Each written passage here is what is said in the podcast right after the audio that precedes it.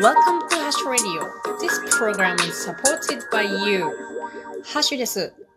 今日も暑い日でしたが、皆さんお元気でしたか？今日はなんと私の街は14時台にですね、39.7度を記録して、全国1位の気温になりました。なんでやねん。なんか、嬉しくないけど、ちょっと嬉しいもんやね。気象庁のですね、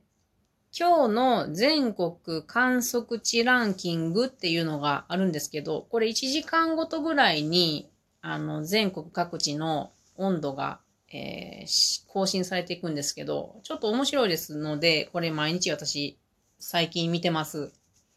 で、こんな暑い日だったんですけどね、用事があったので、あの、日傘を差して、ちょっと歩いてきました。で、道路からのね、まあ、あの、反射熱っていうのかな。まあ、そんなんがあって、いくら日傘を差していても、やっぱり暑いですね。あと、まあ、その道路とか、あと、建物がね、だいたいコンクリートとかなので、それらが熱を蓄えていてですね、あの、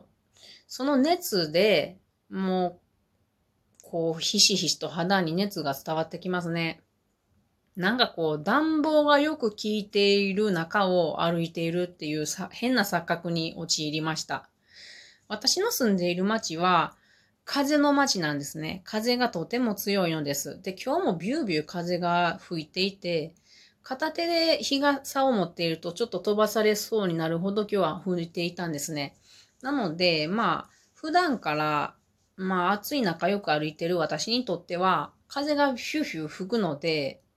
結構快適でしたね。ただ、その吹く風風も熱風なので、なるほど、3 39度台っていうのは こんな感じなんやなっていうのを実感した日でした。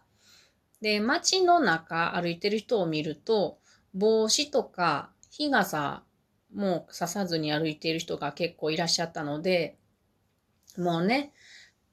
ちょっとそれは危険やと思いますね。みんなも帽子は絶対に被るとか、あと日傘は絶対差すとかした方が熱中症でなくなっている方も多いので、あの、ケアをししないと生きていけないような時代やなと思います。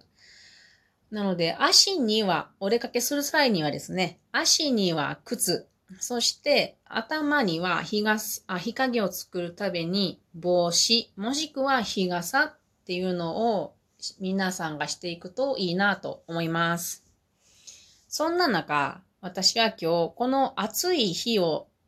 うん、有効利用するために2つ実験をしてみましたので、実験コーナーに行ってみましょう。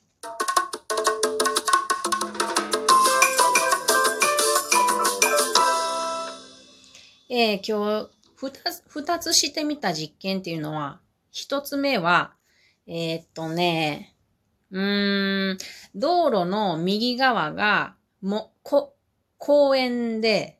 木で囲われている公園です。そして道路のひが左側は、コンクリートの壁の道路です。その右側と左側を歩いてみると、どういう違いがあるでしょうっていう実験が一つ目。皆さんどうやったと思いますか？大体わかるでしょう。森の方は涼しいだろう。そしておそらくコンクリートの方は暑いだろうって大体わかりますよね。もちろんその通りでした。まず左側のコンクリート壁壁の隣を歩いてみました。やはり、えっと、道路から帰ってくる熱、そしてコンクリート壁からも帰ってくる熱、そしてどちらからも蓄えられている熱が来て、とても暑かったです。一方、公園の方を歩くと、少し木が張り出してますので、その下が日陰になっていて、そしてその反射熱よりも、なんちゅうんかな、反射熱もあったやろうけれども、木から帰ってくる反射熱は感じられず、快適でした。でもね、ここをもうちょっとつ、ちょ、もうちょっと突き詰めていくと面白いことがあるんですよ。っていうのは私今日、今日じゃない、昨日ちょうどね、えっ、と、植物の蒸散、蒸散について勉強していたとこだったんです。なのでそれを確認したかったんですよね。蒸散って皆さん聞いたことありますよね、多分。植物は、えーっと、葉っぱの、主に葉っぱの裏側に、裏側にある気孔っていうのが葉っぱの裏にいっぱいついてるんですけれど、そこから水蒸気を放出しているんです。それが蒸散です。この水蒸気を放出するっていうのは、私たち人間と同じことをしてるんですよね。私たち体が熱かったら、汗を流して、それって何のために流すかっていうと、体の表面に水分を出して、それが、えっ、と、蒸発していくときに、気化熱と言って、うんと、周り、気化熱っていうのは水分が、えー蒸発するときに、周りの温度を取って下げていくっていうのがあるんですよね。偉そうに言うとるけど、私も昨日ちょっと勉強して再確認したとこなんです。なので、汗を出すと涼しくなるっていうことで汗が出ます。葉っぱも一緒で体温調節の役割をしてるんですね。葉っぱだって、その気化熱、蒸散がないと、もう表面が100度とかなってしまって 死んでしまうので、それを常にやっている状態です。あと、もう一つ植物の役割は、体内の余分な水分を排出して、水分量を調節しているっていう、そういうのを蒸散でしているわけです。で、まあ、これは葉っぱの裏側って言いましたけれども、表側とか茎とか花とか果実果実などでも蒸散しています。まあ私たちの祖先だと私は思ってるんでね、あの、植物っていうのは。なので人間がしていることは大体植物もしているって私は思ってます。今のところ勉強しているところね。うん。なので、植物の周りにいると涼しいっていうのは科学的にこうやって証明されているわけですね。街の中をこんな暑い日に歩くのは本当にうんざりするっていう人が多いと思いますけれども、森林の中とか、あと公園の中の木の下とかね、歩くと結構涼しくて爽やかなので、ちょっと夏やけれども体力鍛えたいなっていう人にはそういうところを歩くのをおすすめします。もちろん帽子はかぶって行ってくださいね。ただ山の中は虫がこの季節は多いので、虫除けスプレーを必ずつけて行ってみてください。あと、しょ、あの、飲み物は忘れずにお持ちくださいね。はい、これが一つ目の、えー実験です。で、二つ目の実験。これは、それから家に帰ってきてからの話なんですけれども、こんなに暑い日に台所でお湯を沸かすの嫌ですよね。私は嫌なんですよね。なんかこう、エアコンをかけているのに、部屋の中でまたお湯を炊いたりすると、なんかこう、無駄やなみたいな感じで。なので、よし、これは外は燃えるように暑いんだから、夜間に水を入れてベランダに置いといたら暑なるやんっていう実験です。アイスコーヒーを飲みたかったので、コーヒー、コーヒーを落としたかったんですね。あの、フィル、コーヒーフィルターでお湯を沸かしてコーヒーを出したかったんですよ。そのためにやってみました。で、結果を言うと失敗です。あのね、うん、結果で言うと成功、成功っていうのかな。えっとね、夜間をね、ベランダのエアコンの室外機の上に置いといたんですよ。そしたら先ほど言ったように、今日はめちゃくちゃ風がきつかったんですよね。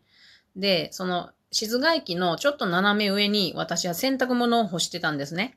それが風で飛ばされて落ちて夜間の上にかかって、それもろ、物ごとその下の床に落ちたっていうガシャーンっていう 音とともに、えー失敗に至りました。ただね、あの、見に行ったら、夜間と T シャツが折ってたんですけど、T シャツはまあ水に濡れまして、もう一回干しましたけど、夜間の中にね、ちょっとコーヒー一杯分ぐらいのお湯残ってたんですよ。おラッキーと思って、んで、まあ部屋の中入れて触ってみたら、ちょっと暖かかったんで、まあまあ正解し、失敗と言いつつ成功にしとこうか。んで、まあちょっとガス使って結局沸かして、で、コーヒー入れました。うん。これは二つ目の実験です。えっとね、私夏にね、コーヒーをそうやってコップ一杯分出しといてですね。で、それを、あの、砂糖小さじ2杯分ぐらい入れて、で、それをね、あの、冷蔵庫に入れとくんです。そうしたら、それが、えーカフェラテの原液原液として私は2日分ぐらいにして使ってますので、まあ、こんなことをもう夏の楽しみとしてやってます。うん。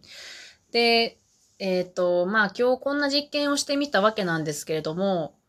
こういう、あの、自然のくれる影とかですね、風であるとか、あと熱とかですね。これらは人工的に作ろうとすると、すっごいお金がかかるんですよね。実は自然の恩恵っていうのは私たちタダでいっぱいもらってるけれども、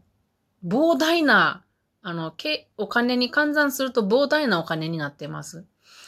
厳しい自然の状況を私たちは毎日肌で感じてるわけですね。で、これらの自然の力っていうのを、本当は大切に私たちが活用できたら最高っていうことですよね。なのでその術を身につけたいなと、この、ここの、ここのところ思います。皆さんもし何かこんな工夫してるよ、こんな自然の力を活かして生活してるよっていうのがあったら、もしよかったら、あの、質問箱にお便りください。こちらで紹介できたらと思います。あと最後に、今日の観察日記。今日、えー、玄関をちょっと出たら、コウモリがなんといました。横たわってましたので、その動画を案内します。URL に貼っときますので、よかったら見てみてください。ではまたね